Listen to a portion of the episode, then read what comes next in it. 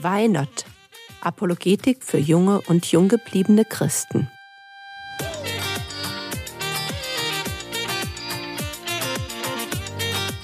Theologie, die dich im Glauben wachsen lässt, Nachfolge praktisch, dein geistlicher Impuls für den Tag.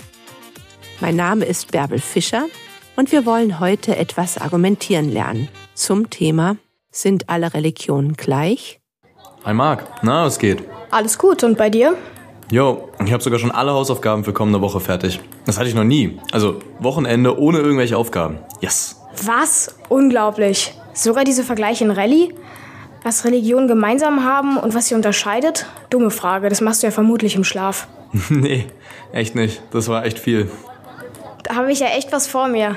Und Dienstag muss es fertig sein, so ein Mist. Aber irgendwie sind doch alle Religionen am Ende gleich, oder nicht?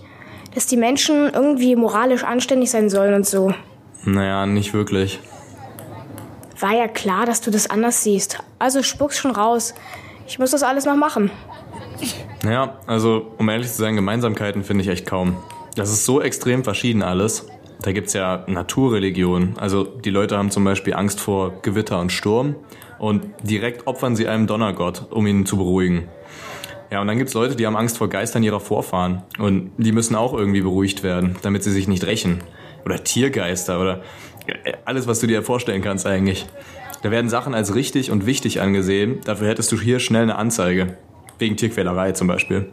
Und wie oft gibt es sogar Rituale, da werden auch Menschen verletzt. Okay, Naturreligionen sind schon ein bisschen weird. Ja, ja, ich verstehe das auch nicht so ganz. Aber es gibt ja äh, noch mehr. Also ich meine, in manchen Religionen, wie zum Beispiel im Hinduismus, da glaubt man an ein ewiges Rad der Wiedergeburt.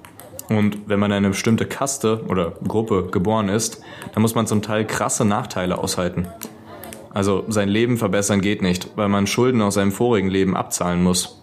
Das ist sogar gut, wenn ein Mitglied einer hochstehenden Gruppe ein Mitglied einer niedrigen Gruppe ausnutzt. Ich meine, das hilft ja beim Schuldenabbauen, ne?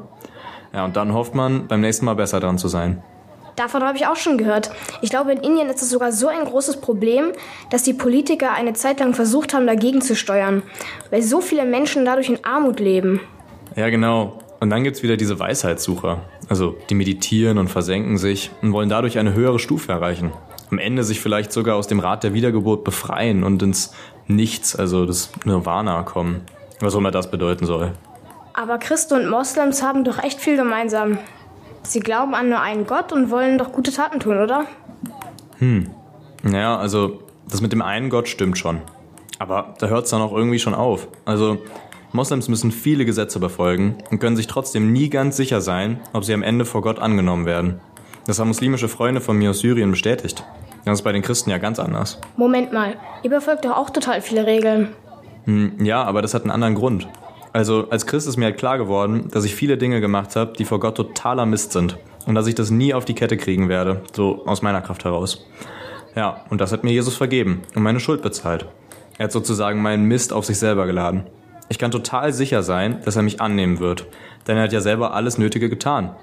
Das ist echt ganz anders als beim Gott der Moslems. Und mh, hm, meinetwegen Regeln von Jesus, die halte ich halt ein, weil ich dankbar bin und ihm eine Freude machen will. Und wie ist es bei den Juden? Das ist eigentlich relativ ähnlich wie bei den Christen. Ist ja auch derselbe Gott. Da gibt es auch Gnade und Vergebung von Schuld. Allerdings wurden früher auch Tieropfer gebracht.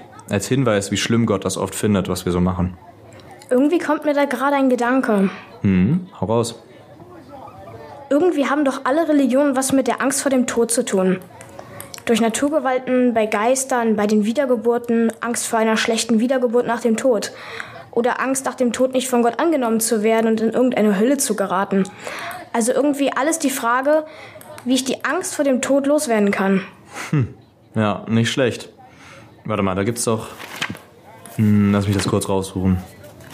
Ja, hier, also im Brief an die Hebräer, Kapitel 2, Vers 15. Und er, also Jesus, konnte die befreien, die durch Angst vor dem Tod ihr ganzes Leben lang versklavt waren. Da hast du ja einen Volltreffer gelandet.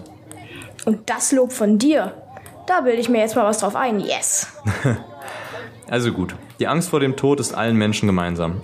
Aber die Antwort, die Religionen zu geben versuchen, ist immer total anders. Und nur Jesus verspricht wirklich, dass man keine Angst mehr haben muss, wenn man ihn als Chef hat. Jetzt mal ehrlich, hast du gar keine Angst mehr vor dem Tod?